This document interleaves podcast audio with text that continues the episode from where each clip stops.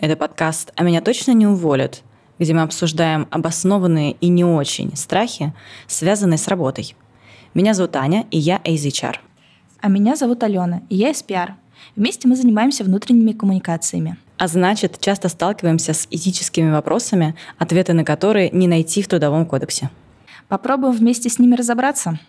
Сегодня мы говорим про соперничество на работе.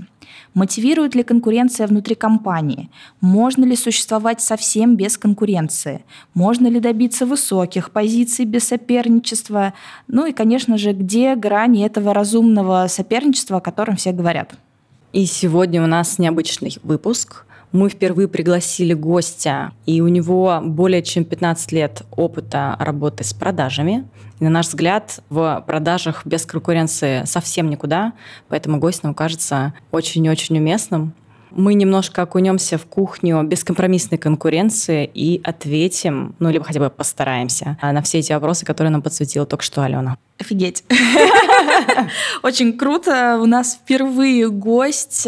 Очень волнительно. Мы надеемся, что всем понравится. Ставьте нам реакции, подписывайтесь обязательно, ставьте лайки на все наши выпуски. Это очень мотивирует и нас. А, мы пока с Аней вроде не очень сильно соперничаем внутри нашего подкаста. Как будто бы пока нечего делить. Так и останется. Ань, а, скажи, как тебе кажется, тема корпоративного соперничества, такой борьбы за место под солнцем, насколько сейчас актуальна? Стала ли эта тема сейчас, например, более актуальной? Либо наоборот, э, в связи с тем, что сейчас низкий уровень безработицы и прочее, что все, наоборот, расслабились, такие, да, куда меня работодатели, коллеги отпустят, или я сейчас там легко найду новую работу и прочее. Или, может быть, это вообще не связано ни с одним, ни с другим, и на это влияют вообще какие-то иные мотивы. Я думаю, что тема соперничества, она стара как мир, и ее актуальность никуда не девается. Соперничество было как в Древнем Риме. Сейчас я словно мем про как часто ты думаешь про Римскую империю? Да, да, да.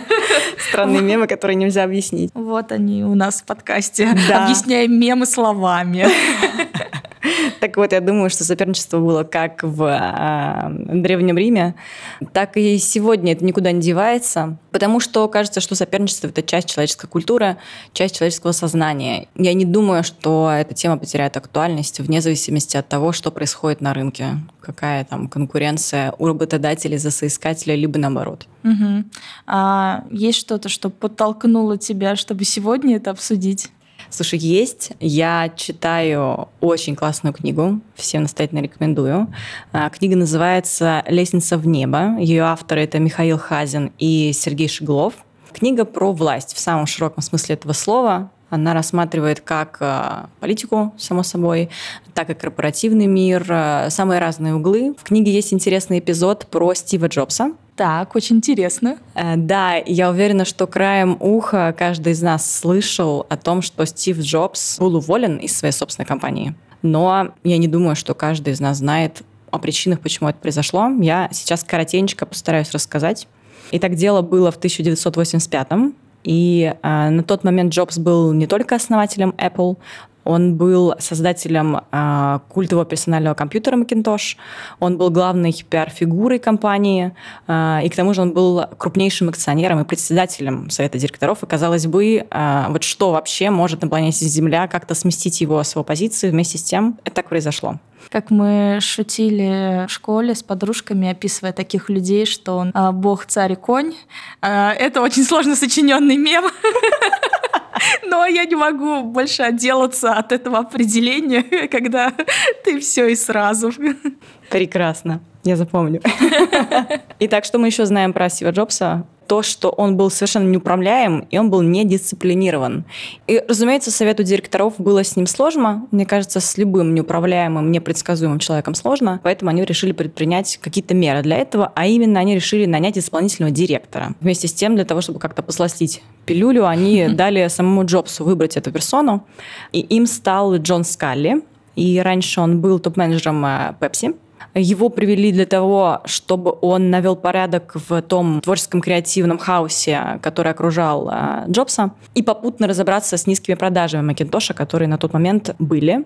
Джобс не просто так выбрал эту персону. Да, Скали был хорошим менеджером, вместе с тем он э, мало что понимал в IT. Угу. А, и это делало его управляемым директором понятным директором, которым можно манипулировать. Угу, да, сказать, что ты тут не разбираешься, Да. тут так заведено. Именно так, да. И так и случилось, что Скали сначала был удобным, понятным и простым для Джобса. Он хорошо на него влиял. Более того, для э, Скали это было такой большой э, честью работать э, с такой одиозной персоной. И поэтому сначала это была дружба. Она потихонечку отмерла, я бы так сказала, переросла в соперничество. Ну да, видимо, совет директоров такой тук-тук-тук, Да. что-то ничего не меняется у нас. Именно так и было. Они непрозрачно намекали ему, что наняли его, собственно, не для того, чтобы он дружил с Джобсом, а для того, чтобы как-то он приструнил его. И в итоге это классическая история про то, как а, важно заводить союзников. Совет директоров а, – это тот а, орган, который принимает решения. На встрече, посвященной продажам Макинтоша, вопрос стал ребром, как мы поступаем так, как предлагает э, Джобс или так, как предлагает Скалли. И вопрос стал э, до того, что если э, принимается одно из решений, кто-то другой уходит. То есть либо Скалли, либо Джобс.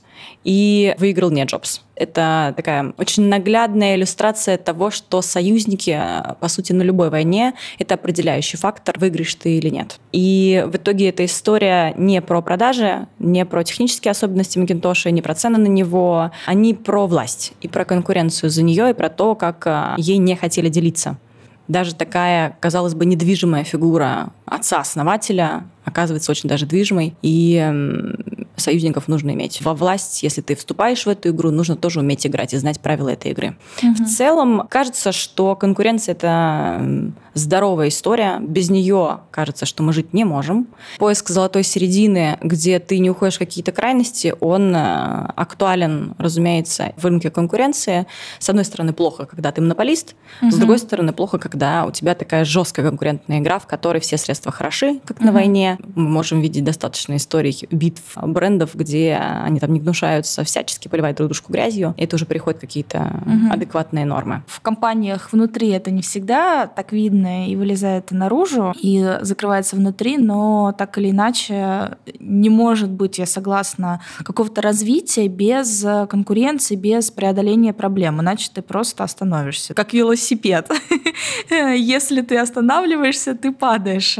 Да, все так. Это кажется, что обязательная составляющая. И вот здесь как раз я задумалась о том, что золотую середину это все-таки нужно уметь находить. И как вот как раз как ее найти, это и есть, по сути, тема сегодняшней нашей встречи. Где грань адекватной конкуренции, где уже тумач, где ты идешь по головам, и тебя цель оправдывает средства, а где ты делаешь э, вот эту свою игру за победу чего-нибудь э, здоровой, экологичной и развивающей. Вообще вопрос, да, вот такой адекватной конкуренции, как будто бы, знаешь, немножко замалчивается внутри компании всегда. Ну, знаешь, она вроде бы и есть, эта конкуренция, а вроде мы про нее не говорим, ну, что такое подразумевается, какое напряжение какое-то все равно всегда существует. Наверное, поэтому хочется еще поднять эту тему на поверхность, обсудить, как себя в ней чувствовать, что, во-первых, конкуренция — это нормально, но в том числе, наверное, понятно по нашим тезисам, что мы против грязных игр. Так что исследуем сегодня, что и как. Да, и начнем мы, как всегда, с а, интересной статистики.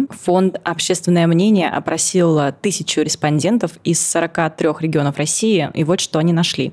Более половины, это 52%, россиян не одобряют соперничество на работе. Э, Мужчины, разумеется, вдвое чаще, чем женщины, положительно относятся к конкуренции. Люди с высокими заработками чаще склоняются к конкуренции, чем те, кто получает около прожиточного минимума. То же самое думают обладатели высшего образования по сравнению с тем, у кого образование среднее, они поддерживают конкуренцию. И чаще всего коллеги соперничают ради денег. На втором месте это клиенты, широта полномочий и объем работы, а на третьем это должности.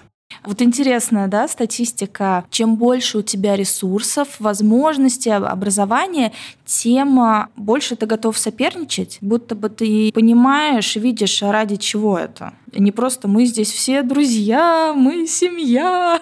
А знаешь, может быть, это потому, что у тебя больше инструментов. И ты mm-hmm. больше претендуешь на победу, потому что чувствуешь себя увереннее. Лучше, чем другие, условно. Да, у тебя как будто исходные позиции, они сильнее. И поэтому, mm-hmm. может быть, тебе кажется победа более легкой. Вот ты кидаешься в нее еще в этом же опросе спрашивали о том, в каких коллективах, по мнению респондентов, конкуренция выше, в мужских или женских. Конечно же, большинство ответило, что больше конкуренции в женских коллективах. Несмотря на то, что мужчины, по их мнению, они чаще э, конкурируют, чем женщины. Вот такой вот... Парадокс. Э, да.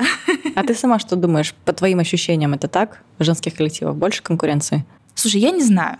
А, может быть, это складывается такое мнение из-за того, что а, мы а, на работе конкурируем не только за деньги, за ресурсы, за там, объем работ, за клиентов, да, а есть еще какие-то другие мотивы, чтобы конкурировать. Да, например, это внимание руководителя. Знаешь, так невзначай ставить булавку, что «Ой, кто-нибудь там что-нибудь не так сделал, и тем самым подсветить себя, что у тебя-то этого косяка нету. Слушай, ты знаешь, э, сразу вспомнила сериал «Не родись красивой» внезапно. Это то ли издательство, то ли модный дом, наверное, модный дом. И у всех начальников э, были секретарши. И они, знаешь, эм, сидят все в одном кабинете, конечно же, вот где-то в коридоре, а там в отдельных кабинетах начальники. И вот эти секретарши, они все борются за внимание своего руководителя, знаешь, кто круче, кто больше сделает, хотя, мне кажется, они там мало работали, но просто вот за какое-то там спасибо или вот выделить э, отпуск, еще подарки и так далее. Там такая конкуренция была между ними. Да ты знаешь, мне кажется, просто, что ты любимица. Вот есть остальные, как ты, угу. а выбирают именно тебя. Это просто по дефолту приятно. Я думаю, что часто женщинами двигает именно вот это чувство. Думаю, еще есть э, чисто гендерная конкуренция. Здесь про ощущение соперника просто в твоем окружении. И я думаю, что это работает на каком-то уровне гормонов и отсылает нас э, к нашему ящерному мозгу. Чем больше самок, тем меньше вероятность того, что ты сможешь э, создать себе потомство. Я думаю, что это вот насколько ты самая привлекательная женщина в коллективе, насколько у тебя там лучше всех фигура, либо насколько ты самая обаятельная, привлекательная, и там тебе постоянно делают комплименты.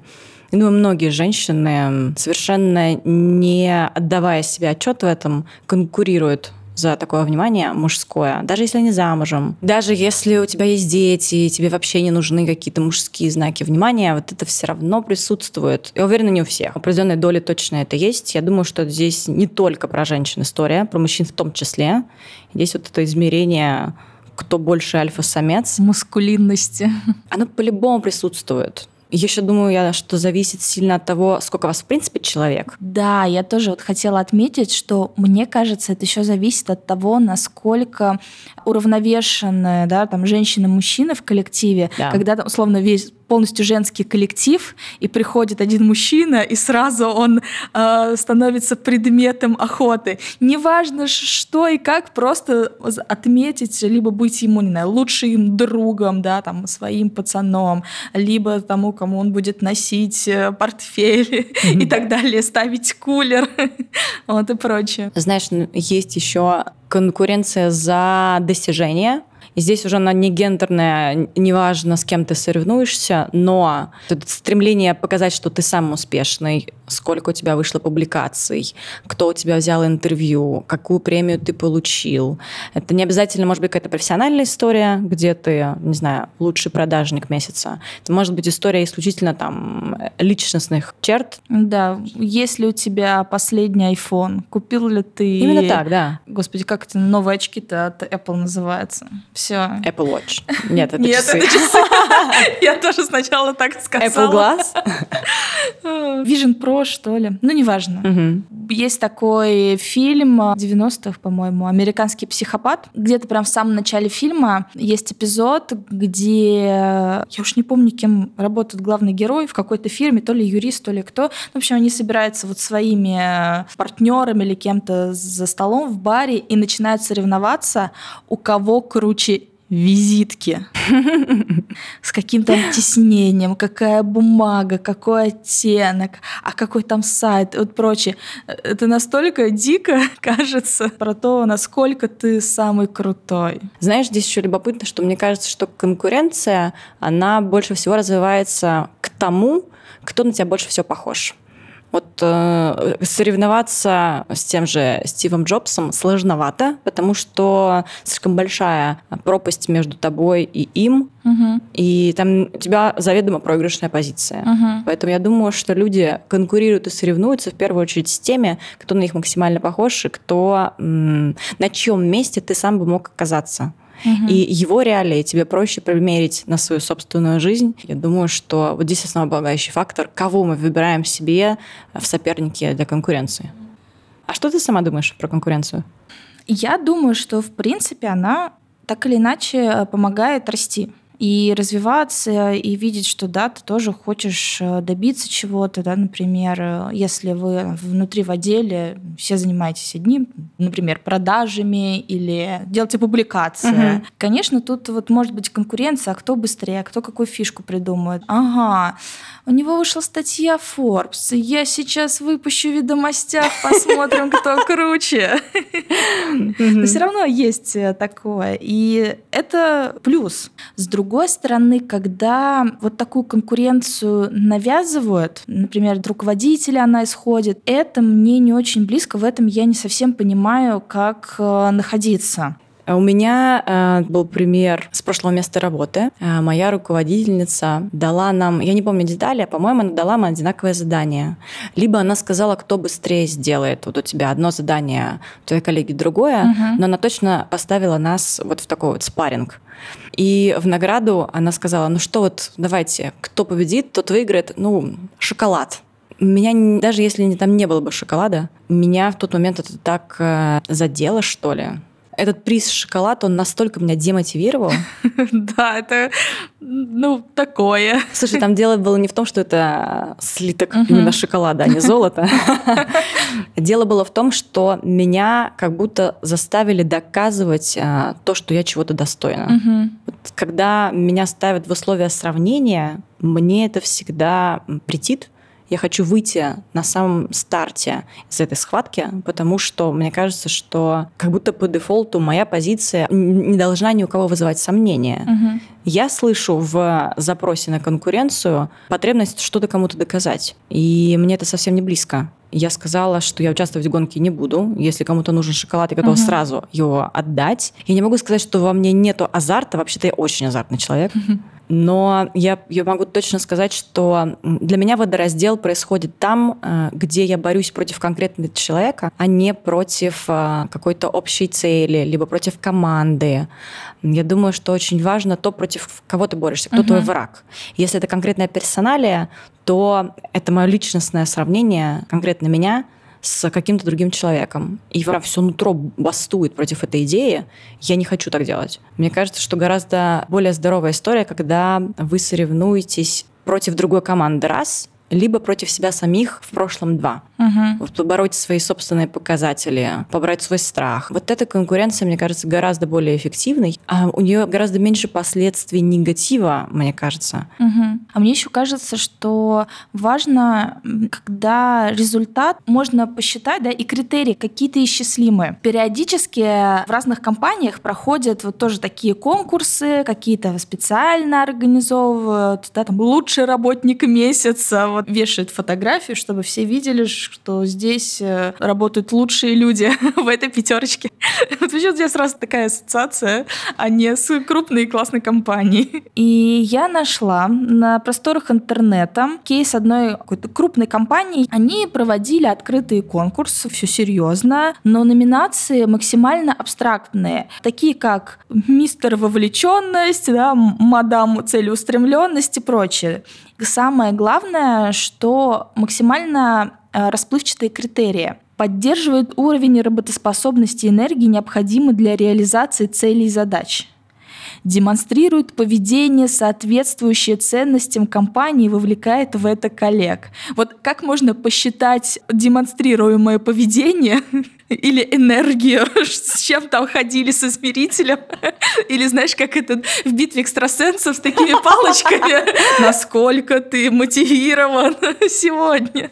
И, и как это посчитать? И мне кажется, что потом, когда показывают результаты, все такие, ну, окей, ну, как, или разочаровываются. А почему вот вы считаете, что он больше мотивирован, а не я? Да, я не хожу, не кричу с транспарантом, uh-huh. я люблю нашу компанию, но я делаю другое. И вот где правильные критерии, по которым оценивались, да, где покажите мне эту табличку баллов? Непрозрачно, абсолютно. Uh-huh. Ну что, я думаю, что в этой части мы столько всего разогнали, обсудили, и пора переходить э, к вишенке на торте или к сладкой начинке этого торта, к нашему интервью. Поговорим э, с нашим гостем, с Владимиром Иткиным, э, старшим директором по продажам Pix BI, компании Pix Robotics. Как мы уже сказали, Владимир огромнейший опыт работы в продажах, и он точно знает, что там с внутренней конкуренцией конкуренции, как э, с ней совладать и где она помогает развиваться компаниям, а где она может мешать.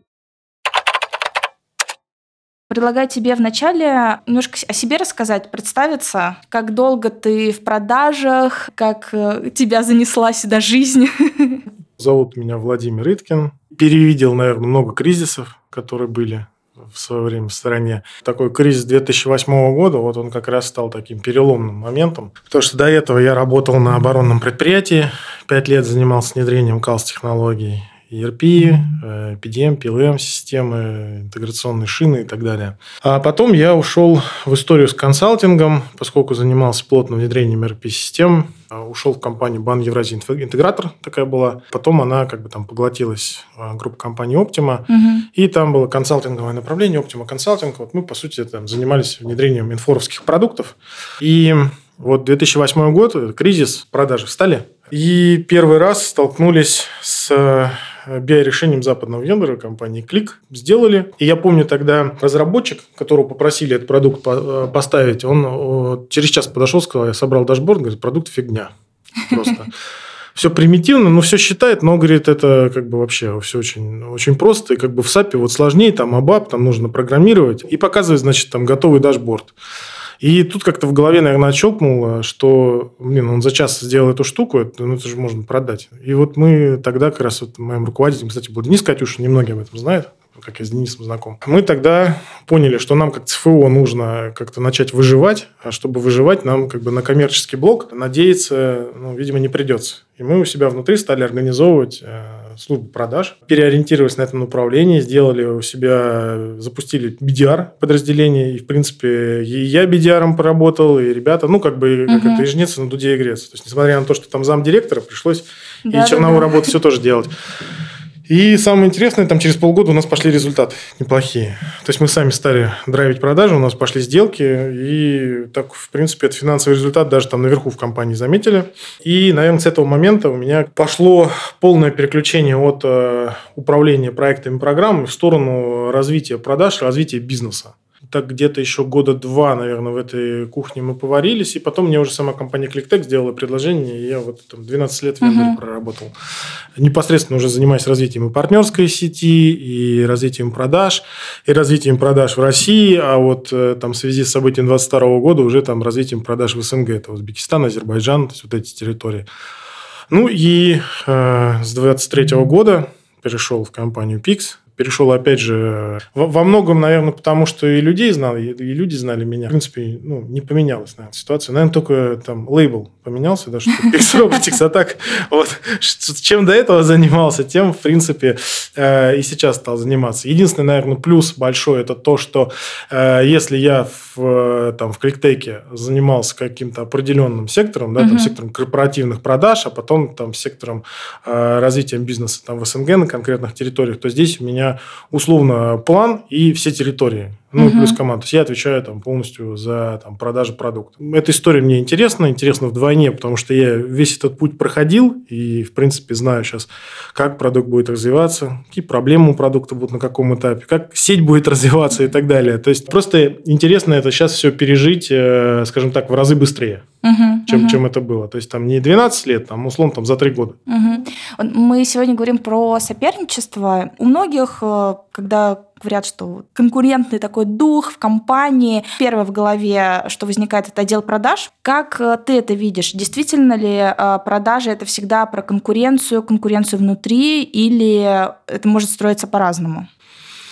Ну, давай, наверное, начнем с того, что все это зависит от того, как это себе видит владелец компании. Потому что все вот эти ситуации, связанные с э, какой-то там неуправляемой конкуренцией, угу. какие-то вот эти трэш-истории, которые возникают между сейлами, это, по сути дела, все последствия той системы, той модели, которую приняла компания. Например, в свое время в Кликтеке была модель партнерских менеджеров, где за партнерским менеджером закреплялся конкретный партнер, и та сделка, которая закрывалась этим партнером, шла в зачет в план этому менеджеру. Вроде все хорошо, но у тебя бывает клиент, а на клиент приходит несколько разных угу. партнеров, которые закреплены за разными менеджерами. Угу. То есть помимо того, что конкуренция идет между партнерами на, одной, на одном заказчике, еще идет конкуренция между партнерскими менеджерами. И вот э, я просто видел, как э, там, в той же там, Голландии, Европе и в России тоже на начальных этапах э, сделки падали в объемах из-за этой модели продаж. То есть компания не дозарабатывала из-за того, что была вот эта внутренняя uh-huh, конкуренция. Uh-huh. Пытались все это решить там за счет скидки, за счет каких-то арбитражей. Опять же, если арбитраж проходил неправильно, это сильно ну, негативило да, на самого сейла. Ну, он же там, допустим, считал, что это его сделка, он ее uh-huh. вел, а решение проявлялось не в его пользу по каким-то субъективным uh-huh. понятиям. И это все как бы влияло на взаимоотношения внутри, на атмосферу внутри компании. Ну, то есть такие вот э, модели, когда у тебя условно возникает двойная конкуренция, и компания либо закрывает на это глаза, либо угу. делает по незнанию, они не очень хороши. От, откуда они появляются? Они появляются из старта в основном. То есть, когда ставят, допустим, одного человека на территорию, он там угу. работает, он один. Ну, все его. Да, да, рынок растет, э, компания понимает, что нужно ставить второго человека, они ставят, модель uh-huh. не меняет, и появляется вот эта искусственная конкуренция, uh-huh. которая, в принципе, начинает э, изнутри вот, развиваться как uh-huh. некая зараза. Uh-huh и компания ну, реально теряет деньги. После того, как компания это осознает, она эту конкуренцию убирает. А мой принцип а, при формировании вообще какого-нибудь отдела продаж – это поставить забор. Это как? Вот, это как кадастр. У тебя есть участок 12 соток, и ты на нем э, как бы огород свой делаешь. И вот ты как sale поставил участок, у тебя есть точки, поставил забор, и тебе туда никто без твоего ведома не ходит. Угу. То есть это четкое деление территории, это деление там, по каким-то индустриям, по каким-то другим признакам, но так, чтобы не было какой-то конкуренции. Чтобы не было там вопросов, что там, а у тебя забор там ну, на мою территорию залез, давайте переноси. Как это часто бывает, да, у нас там на дачных, на дачных хозяйствах. Вот, э, то есть здесь именно вопрос в первую очередь правильного разделения территорий и правильного построения самой модели. Причем все это нужно делать э, как бы с перспективой не на один год, угу. да, чтобы она не поломалась, а делать как бы на вырост. Поэтому в целом, еще раз повторю, вот вся эта конкуренция, которая возникает, она, ее можно устранять на начальных этапах, ее можно купировать. Вот. Если это не делается, то это либо по незнанию, либо это делается специально для там, угу. каких-то определенных угу. целей. А цель владельца компании, она одна. Увеличение, Заработать? Да, увеличение денег, прибыли, выручки и так далее. Вот такие модели, они побуждают конкуренцию э, увеличивать выручку внутри самой компании. Это как бы здоровая конкуренция. Угу. Когда у тебя есть территории или участки, на которых работают сейлы, и э, между ними есть какое-то здоровое соревнование. Угу. Слушай, у меня появилось сразу два вопроса. Первый вот про деление территории. Ну, наверняка все равно бывают такие спорные моменты. Вот даже по индустриям. Э, я работала раньше в агентстве, у нас там тоже были разные отделы. Там IT-клиенты, FMCG-клиенты. Но бывало такое, что какие-то компании это вот уже на грани.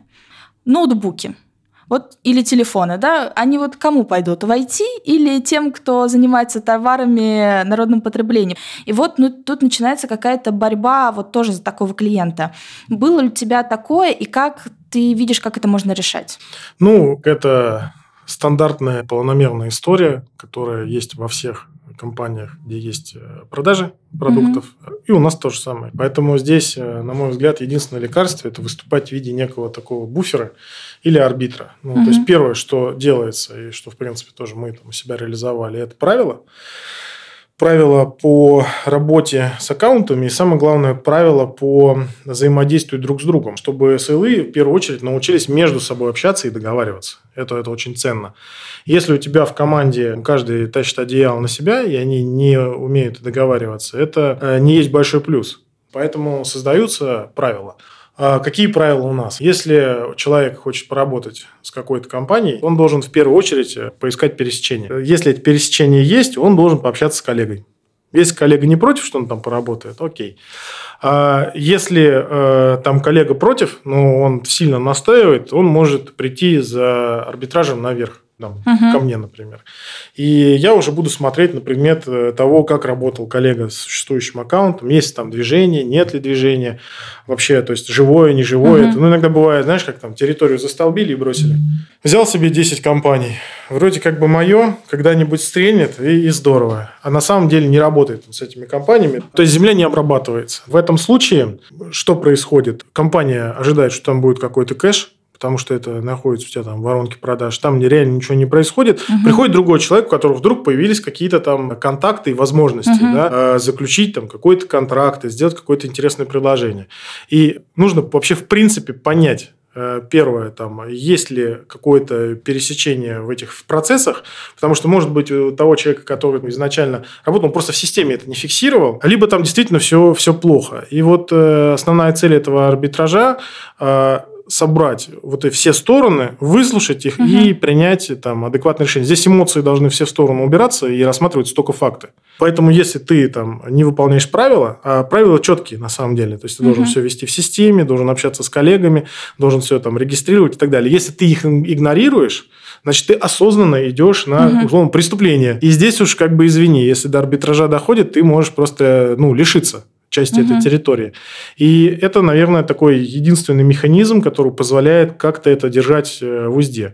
При этом э, есть там определенные вопросы, которые нужно задавать. И первый вопрос, который я всегда задаю, общался ли ты со своим коллегой? Потому что если ты не общался, зачем ты как бы ко мне пришел? Иди сначала поговори с ним, угу. обсуди вообще, есть ли там проблемы или нет. Может быть, ему это вообще не интересно. А потом уже как бы приходи и рассказывай, как у тебя там небо в алмазах и сколько ты там миллиардов принесешь с этой угу. сделки. Потому что ну, нужно тоже понимать, что каждый сейл – это там отдельный психотип человеческий, и у каждого за собой есть история. То есть, рассказать красивую историю может любой sale, который поварился в этой кухне там год или полтора. Любую красивую историю про связи, про, там, не знаю, угу. свадьбу, женитьбу, родственников и прочее, прочее. И если ты как бы твой мозг не подготовлен к таким историям, тебе хочется, будет хотеться им всем этого заказчика отдать, да, вот. А на самом деле там 80% случаев под каждой историей находится какой-нибудь партнер, который там реально долго работает, который является экспертом для этого конкретного заказчика, и по сути вся, все процессы строятся именно через этого партнера. А второй вопрос, который у меня возник, ты рассказал, что нужно поощрять за какие-то победы, кто больше продал, что чего-то сделал.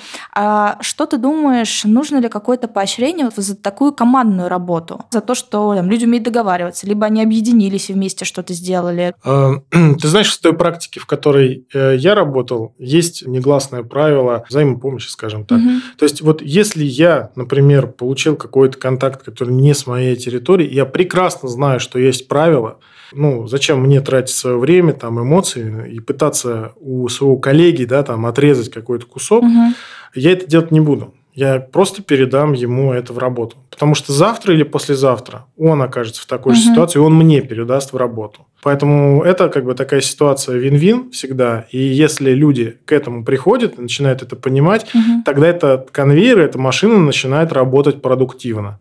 Если люди это не понимают и начинают все равно там жить, как бы пытаться по-своему, угу. да, там пытаться где-то что-то урвать, как можно больше там застолбить, э, даже пытаются сыграть на там каких-то несостыковках. Были в практике и у меня у знакомых тоже, когда там письмо там тебе подкидывают. Это как? А, ну, вот, слушай, хочу с этим поработать, ты не против? И там, допустим, 8 вечера, там, не разобравшись, человек пишет не против, а он руководитель. Угу. А какой там после этого может быть арбитраж? Uh-huh. Приходится там признавать вину, и на этом уже начинает тоже отыгрывать. Ну как же так? Ты же мне поставил, я уже там проделал работу. Вот. Одно из правил, все такого рода запросы, их четко фильтровать. Нужно прекрасно понимать, что ни один вопрос, который тебе задают, он не задается просто так. То есть все, что тебе задает, особенно задает твой sales, здесь какая-то цель. Особенно, когда спрашивают про клиентов и про возможность с кем-то поработать. Угу. Под этим всегда есть конкретная э, цель, которая там в деньгах выражается. Просто так, э, там, как дела или там, как здоровье, это не спрашивают. Здесь нужно иметь вот этот четкий барьер, понимать, как этот процесс проходит, и самое главное, к этому спокойно относиться. Здесь не нужно проявлять каких-то лишних эмоций. Даже если ты понимаешь, что тебе врут, а такое тоже бывает. Выдают э, желаемое за действительное. Иногда там импульсивный человек, вот он может как-то там ну, вспылить, а нужно эти эмоции э, при себе держать. Наверное, я так еще скажу, во многом я многое почерпнул, э, работая под руководством Алексея Артеменко в клике. Очень хороший такой people менеджер, который очень четко мог все эти моменты разрулить. Э, я не помню, что были какие-то там жесткие прецеденты, которые, с которыми он не разбирался. Вот, э, поэтому это все приходит с опытом нужно понимать, если ты первый раз в эту историю погружаешься, ну, точно будешь там на грабли наступать, и они тебе по лбу там не раз прилетят. Угу. Слушай, какие вот, не знаю, самые одиозные ситуации ты встречал эм, именно, может быть, когда там человек прям шел по головам, потому что он хотел добиться какой-то своей цели, либо, может быть, вот я подумала сейчас, что кто-то просто боится, да, что вот он не так хорош, поэтому там начинает сочинять и кого-то подставлять, э, чтобы выглядеть хорошим. Что-то было на твоем веку такое, и как разруливали такие ситуации? Ты знаешь, э, я, наверное, там без персоналей скажу. В общем, конечно, конечно. Вот, ну, так получилось, наверное, что везде я наблюдал вот эту вот картину борьбы на уровне э, менеджмента или на там линейном уровне, которая приводила к таким, скажем, ну, грязным играм, когда условно там один человек подает какую-то дезинформацию на другого человека наверх, и вот эту mm-hmm. тему пытается раздуть. Причем делает это методично, зарождая на стороне руководителя какую-то тень сомнения. Самое интересное, что э, вот э, есть такая некая двуличность у людей. То есть, он может с тобой там приходить, uh-huh. там здороваться, быть приветливым, а по факту ты потом узнаешь, что там очень много грязи делается за спиной. Ну, здесь тут, опять же, ничего не поделаешь. Вот как это, правда она одна. Рано или поздно все равно все это всплывает, скрывается. Такие люди в компаниях долго не задерживаются. Они, как правило, где-то на чем-то прокалываются. Жизненный опыт говорит о том, что долго не живут на рынке такие люди, ну, внутри компании. Они, как правило, э, очень часто мигрируют. Поэтому, кстати, для меня большой триггер, когда я селов ищу, да, вот uh-huh. меньше года на одном месте. Если он uh-huh. работает 8 месяцев там, 9 месяцев там, ну, что-то что не так. Такие вот э, истории, они есть. То, что наверху происходит, э, об этом не знает там рядовой состав, тоже свои игры, uh-huh. интриги, они, ну, они всегда были, всегда есть и будут. А, и все это, опять же, связано с тем, что каждый просто хочет застолбить свою территорию поставить свой забор. Кто-то в какой-то момент понимает, что ему нужно его расширить, эту территорию. И начинается вот эта вот э, цепочка. Ну, плохо, наверное, когда еще эти люди забывают, зачем они вообще в компании, что все-таки они должны приносить так или иначе прибыль, да, с чего мы начали, что это вообще цель любой организации, если она неблаготворительная, это зарабатывать. И вот когда начинаются такие игры, которые приводят, наоборот, к какому-то к краху, торможению, то вот э, это прям серьезный звоночек. Да, причем, ну, бывают же интересные случаи, когда вот идет вроде вот эта соревновательная часть, и в одно из подразделений там условно специально закидывают какого-нибудь заказчика, клиента, который там раздувает историю, отжирает ресурсы, на самом деле это ну, подставной клиент, угу. он просто показатель этого подразделения сжирает. Ну, то есть они весь свой ресурс туда выливают, там ни, ни до чего отдельного не доходит, естественно, до сделки. А другое подразделение продает как бы в живых клиентов. Угу. То есть тем самым они бегут медленнее. И я просто знаю, что я видел реально в некоторых компаниях такие истории, когда клиента просили, очень хорошие там отношения, угу. можешь там их по всем кругам ада погонять угу. с, с их продажами, с продуктами, с пилотами, как бы ничего не выбираем, просто там, ресурсы у них пожри. И такие истории, к сожалению, тоже случаются. Здесь э, важно там, для крупных корпораций наличие внутреннего контроля качества, внутреннего аудита, внутренней безопасности, куда можно обратиться. В том числе очень часто HR такие функции берет на себя. Mm-hmm Когда, ну, я не говорю там классические истории, там, какие-нибудь с харазментом, да, когда там просто можно открыто написать, что uh-huh. ну, такой прецедент есть. А когда там человек может открыто сказать, что он видит вот такую историю, uh-huh. это плохо для компании, и HR это грамотно разруливает. То есть это не в формате встречи очной uh-huh. да, происходит, а это на уровень CIO uh-huh. наносит, uh-huh. дальше потихоньку начинает разбираться, там присматриваться. Потому что очень часто же бывает, что и этот человек может быть там нечисто на руку, да, uh-huh. дать опять же, какую-то дез дезинформацию и подвести под радар другого человека.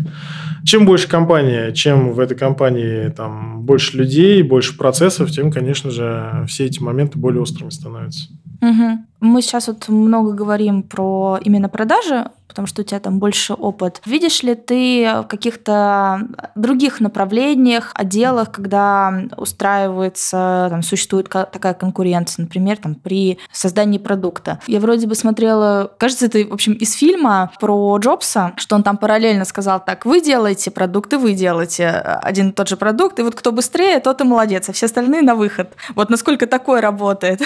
Наверное, знаешь, в в подразделениях, которые все-таки занимаются производством, консалтингом и так далее. Угу.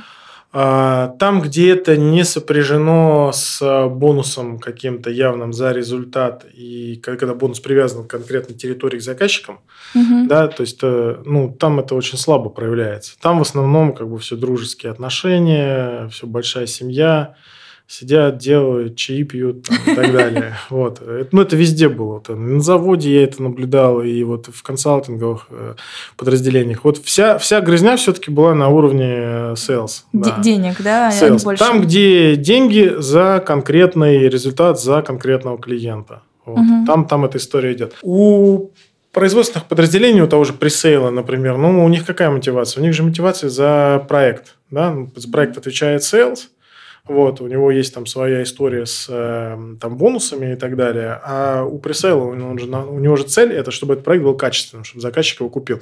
Естественно, они все работают в команде. Это как единый целый механизм. Там, по сути, там нет такой конкуренции. Она может появляться, когда, опять же, начинают пересекаться какие-то процессы внутри подразделений. Да? Там пресейл с производственным блоком, там, с маркетингом. У них вот начинают происходить какие-то пересечения. Борьба которые... за власть, скорее, да, за ресурсы, кто за что отвечает отвечает, кто принимает решения. Ну, там даже, да, там даже не, не столько за ресурсы, сколько, наверное, за процессы и за результат. Uh-huh, То uh-huh. есть, если я, например, условно там работаю в продажах, да, и я вижу, что мне вот эта компания маркетинговая, ну, она вот мне чертовски нужна, но это территория директора uh-huh, по маркетингу. Uh-huh.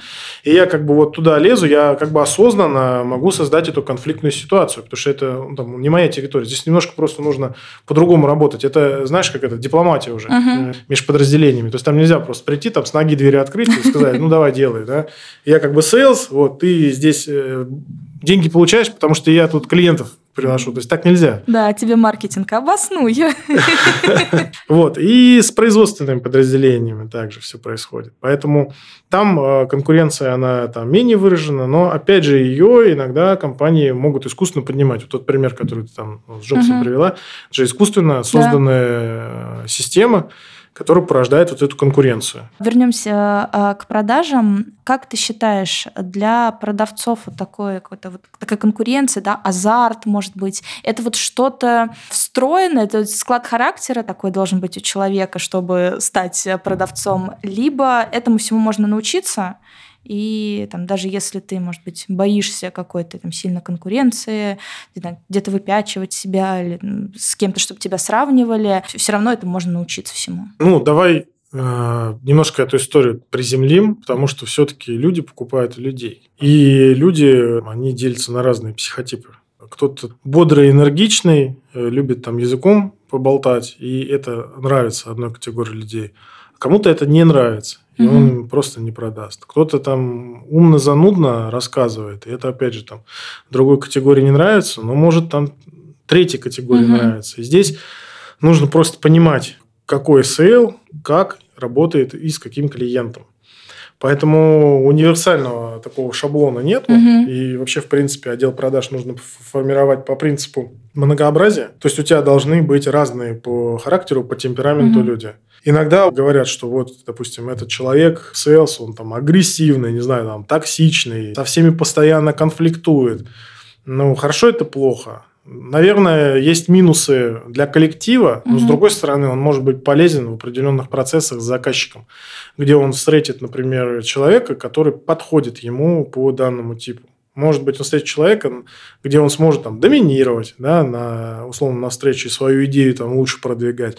Может быть, э, с человеком, которому, наоборот, интересно, да, там, с, с таким человеком. У нас же тоже соревновательный процесс происходит, когда мы там встречаемся, да, взглядами. Особенно там мальчик с мальчиком, когда встречается, вот это вот все там, альфа, бета, там, все это, все это опять же заграет, кто там э, лучше, кто умнее, особенно если одного возраста, а если разного возраста, там вообще другая история происходит. Поэтому здесь многообразие разных вариантов вариантов, его нельзя отсекать. Спасибо большое. Чуть-чуть разобрали, как оно бывает в реальной жизни, с какими ситуациями сталкиваются. Так как там высокая конкурентная среда, всегда очень интересно, как э, люди справляются, как выстраивают э, адекватные отношения. Спасибо. Спасибо, что пригласили. Слушай, ну вот классно, когда твой руководитель в продажах и в целом на руководящей позиции 15 лет. Но это же не всегда так.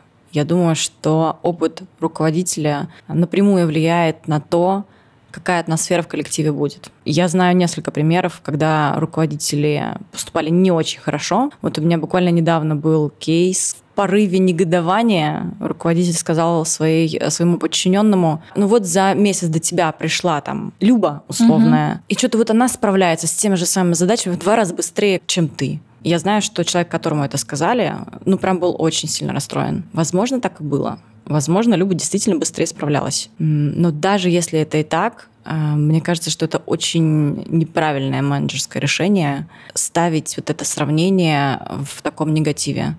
Как мы узнали от Владимира, в продажах конкуренция — это сильно мотивирующая история. Вместе с тем так точно не везде. Все это к тому, чтобы подсветить, что не всем подходит конкуренция, не все работаем в продажах.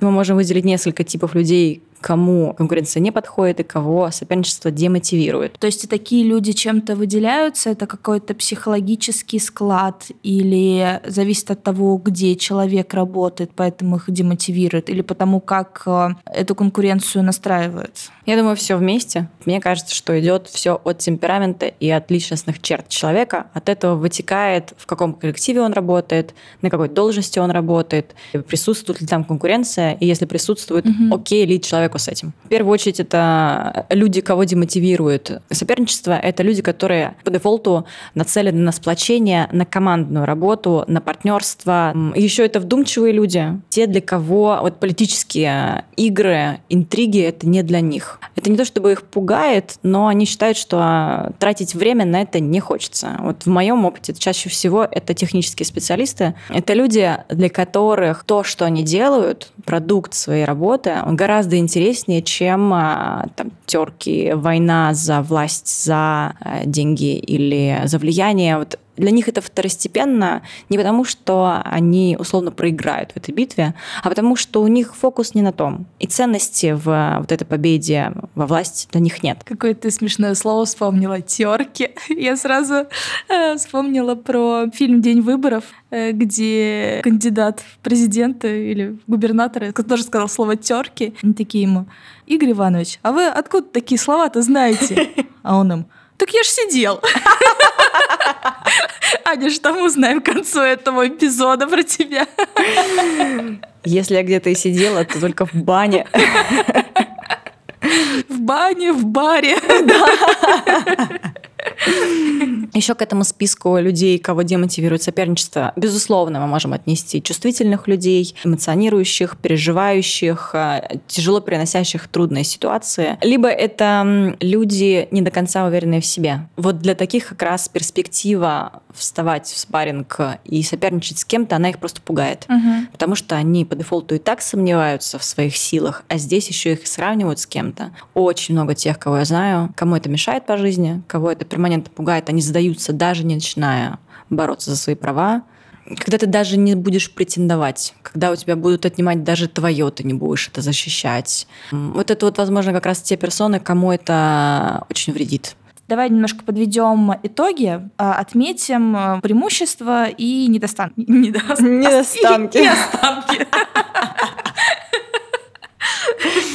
Да, давай отметим а, преимущества и недостатки конкуренции, то, что мы с тобой уже обсудили, и то, что как раз мы обсудили с Владимиром. Итак, преимущества. Во-первых, конкуренция – это явно ключевой такой мотивирующий фактор для достижения результатов э, и поставленных целей. Кроме того, без э, конкуренции как будто бы невозможно инновации. Все равно это способствует выплеску творческой энергии, большей продуктивности, и это можно использовать как для упрощения рабочих процессов, так и для освоения новых рынков продукции, решения разных любых проблем а, не только на работе, но и в личной жизни. Мы можем посмотреть, например, на гонку вооружений, хотя и вряд ли это предмет гордости того, что твоя страна научилась делать какую-нибудь там бомбу. Вместе с тем это и есть показатель того, что в соперничестве с кем-то другим, ты можешь доходить до каких-то гораздо больших высот в достижении. У тебя есть однозначный мотиватор, который толкает тебя сделать лучше, чем mm-hmm. твой конкурент. И здесь как раз все эти битвы брендов, Pepsi против Колы, Ford против Ferrari, они основаны вот на этом пункте. Mm-hmm, mm-hmm. Потому что у тебя есть конкретный враг. Да, или вот знаешь, э, гонка за освоение космоса, кто первый запустит ракету, кто первый запустит живое существо, кто человека, кто запустит женщину в конце-то концов или снимет фильм в космосе. Все это так или иначе приводит к спутниковой связи, к новым открытиям, новым технологиям и так далее. Что еще?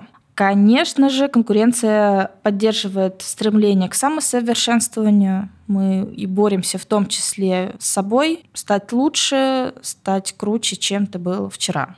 Действительно, такие вдохновляющие преимущества прям хочется пойти что-нибудь сделать. Вместе с тем, есть э, однозначные недостатки. Если конкуренция используется несправедливо, то ей легко манипулировать. И это может вызывать страх, это может вызывать стресс, тревогу. Конкуренцию можно использовать в собственных интересах, и не всегда эти конкуренции, они справедливы, не всегда они честны. Еще в погоне за победой в схватке со своим конкурентом можно жертвовать качеством. Ты можешь э, отдавать фокус свой на первенство, и то, насколько качественно твой продукт получается, может уходить на второй план.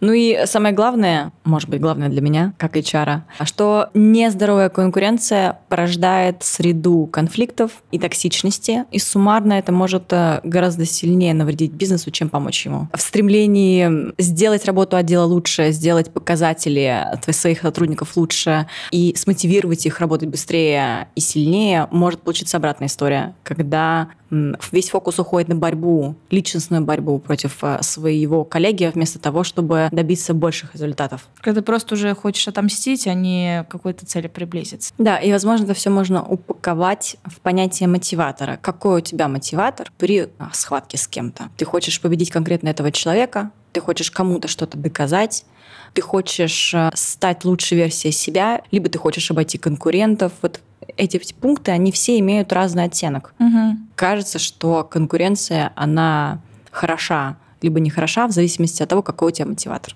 Мне кажется, это самое время переходить чуть-чуть к концу и обсудить вот те самые принципы здоровой конкуренции. Как понять, что все хорошо, или как э, сделать так, чтобы эта конкуренция была адекватной, и чтобы мы как раз достигали той самой цели, а не возились в клубке змей. Мне кажется, в первую очередь важно руководителю давать общую цель своей команде и призывать использовать конкуренцию как способ идти на риск и вкладываться в общий успех общего дела. Угу. Также важно, кроме конкуренции, поощрять и совместную работу. Да, вот здесь вы боретесь между собой за количество клиентов, но и поощрять, когда вы командой работаете вместе. И также важно отмечать и проигравших за их вклад. Вот вы устроили внутри соревнования за лучшего работника, и все же старались. Ну и, наверное, знаешь, напомнить проигравшим, что это все была просто игра.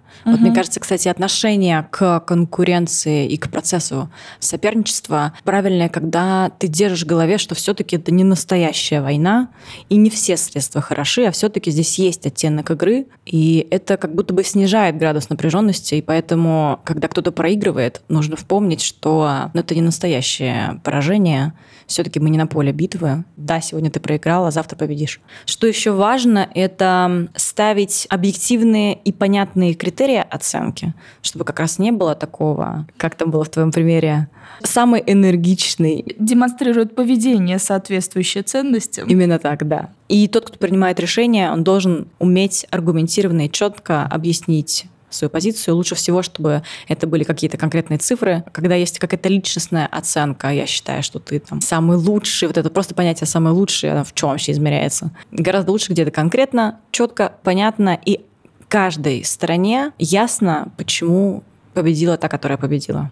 Еще важно, мне кажется, воспринимать конкурентов, может быть, не как соперников, а как э, таких, знаешь, партнеров, либо как толчок, как движущую силу для того, чтобы становиться лучше. Здесь мне нравится позиция Насима Талеба и его видение антихрупкости. Ну, собственно, он автор этого термина. Угу. Мне нравится идея того, что ты из повреждения можешь выносить для себя какой-то профит становиться лучше от того, что произошло что-то плохое в твоей жизни. И кажется, что конкуренция, она легко сюда вписывается, когда твой конкурент может сделать что-то плохое для тебя, какой-то урон тебе принести. Банальные вот эти вот лимоны лимонад, э, все эти пошлые э, фразочки из ВКонтакте. Что не убивает, то делает сильнее. Именно так. Но знаешь, эти же фразочки тоже пошлыми стали, потому что они не просто так используются в своем mm-hmm. большинстве, они, скорее всего, правдивы. Мне очень нравится концепт, что ты можешь взять повреждение, взять конкурента, взять его сильный результат, который, по идее, вредит себе, и использовать его, сделать для себя опору, почву под ногами для того, чтобы опереться на нее и пойти дальше, и стать лучше от этого. Мне кажется, это очень красивая такая вдохновляющая идея, которая помогает не опускать руки, когда ты проиграл, а наоборот поблагодарить. У меня а, несколько было да, таких повреждений, которые однозначно сделали меня, какая есть сейчас. И если бы их не было, точно я была кем-то другим была, я, я была бы слабее, примитивнее, хуже. Я думаю, так и конкуренция там тоже присутствовала. Угу. Знаешь, поблагодарить даже в какой-то степени тех, кто причинил тебе урон, поблагодарить своих конкурентов и смотреть на них как на возможность э, толкнуть себя, сделать что-то большее, э, прекратить бояться, прекратить прокрастинировать. Э, мне кажется, вот это правильный взгляд на конкуренцию. Мне кажется, это нужно быть очень просветленным, чтобы благодарить всех, кто причинил тебе вред. Это какая-то высшая ступень, я такого еще пока не достигла. Я все равно ворчу, э, кипячусь, когда что-то идет не так, и все вокруг вонючки. Слушай, ну, конечно, я тоже не дзен-буддист совсем, хотя я пытаюсь медитировать каждый день. Еще хочу сказать, что я очень четко могу ответить на вопрос, оправдывает ли цель средства. Для меня цель никогда не оправдывает средства. И я категорично в своей позиции здесь. Мне кажется, что истории, в которых люди идут по головам ради того, чтобы выиграть или настоять на своем, когда они не смотрят на то, каким, каким способом они добиваются своей победы, это очень опрометчиво. У меня был пример э, с одной из моих работ. Это было какое-то открытое соревнование, которое поставили руководители. Победа там была поездка то ли в Турцию, то ли в Египет, ну, в общем, какую-то жаркую страну. Uh-huh. И сначала, знаешь, людям было несколько неловко по-серьезному относиться к этому призу. Ну что, я там в Турции не был? Угу. Что, меня удивишь ты этой поездкой? А, а потом игра перестала быть игрой. И там пошли такие эмоции, там по-настоящему пошла вот эта борьба за то, чтобы победить. И в итоге, когда девушка выиграла, и ей досталась эта путевка, она настолько разругалась со всеми, кто ее окружал, с теми, кто был с ней в этой битве, что она потом села, я просто знаю, мы обсуждали это, она села и задумалась вообще, зачем это да, я выиграла эту поездку, да, я там поеду на эту неделю в Турцию, но какую цену я заплатила за это? Угу. У тебя не осталось, коллег, тебе теперь относится какой-то алчной фурии, которая готова ради какой-то там Турции разорвать все отношения. Вот когда ты доходишь до финальной точки, мне кажется, очень важно помнить в голове, держать, вообще стоило на того. И не всегда ответ «да». Угу. К чему мы все это вели? Все наши великолепные истории из жизни – Соперничество — это по-любому часть жизни. Без конкуренции нет движения, ничего не может родиться. И крайне важно создать те условия функционирования конкуренции, при которых сотрудники будут мотивированы и чувствовать себя спокойно и безопасно. И наш традиционный вопрос Аня, ну что, меня точно не уволят, если я не хожу по головам, не борюсь э, здесь и там, не вступаю в такие игры и немножко стрессово чувствую себя в высококонкурентной среде. Ты знаешь, я думаю, сильно зависит от того, в какой компании ты работаешь. Я знаю, что на рынке хватает тех, кто функционирует исключительно на условиях жесткой конкуренции. Там, может, тебя не уволят, но твои показатели могут быть очень низкими, если ты не вступаешь в схватку. И за низкие показатели тебя могут уволить, да. В компаниях, в которых конкуренция — это не какой-то основной двигатель э, и обязательное условие функционирования, вряд ли в таких конкуренция или нежелание в ней участвовать, или поражение могут являться основанием для увольнения. Друзья, это был подкаст «А меня точно не уволят». С вами была Аня и Алена. Мы желаем вам честных сражений, достойных конкурентов, развивающих битв и приятных сладких побед. Спасибо всем, что слушаете нас. Ставьте огонечки, сердечки, лайки, все-все-все, что может одобрить э, наше присутствие в интернетах. И победить наших конкурентов, которых у нас хватает. Точно-точно. Спасибо всем. Пока-пока. До встречи.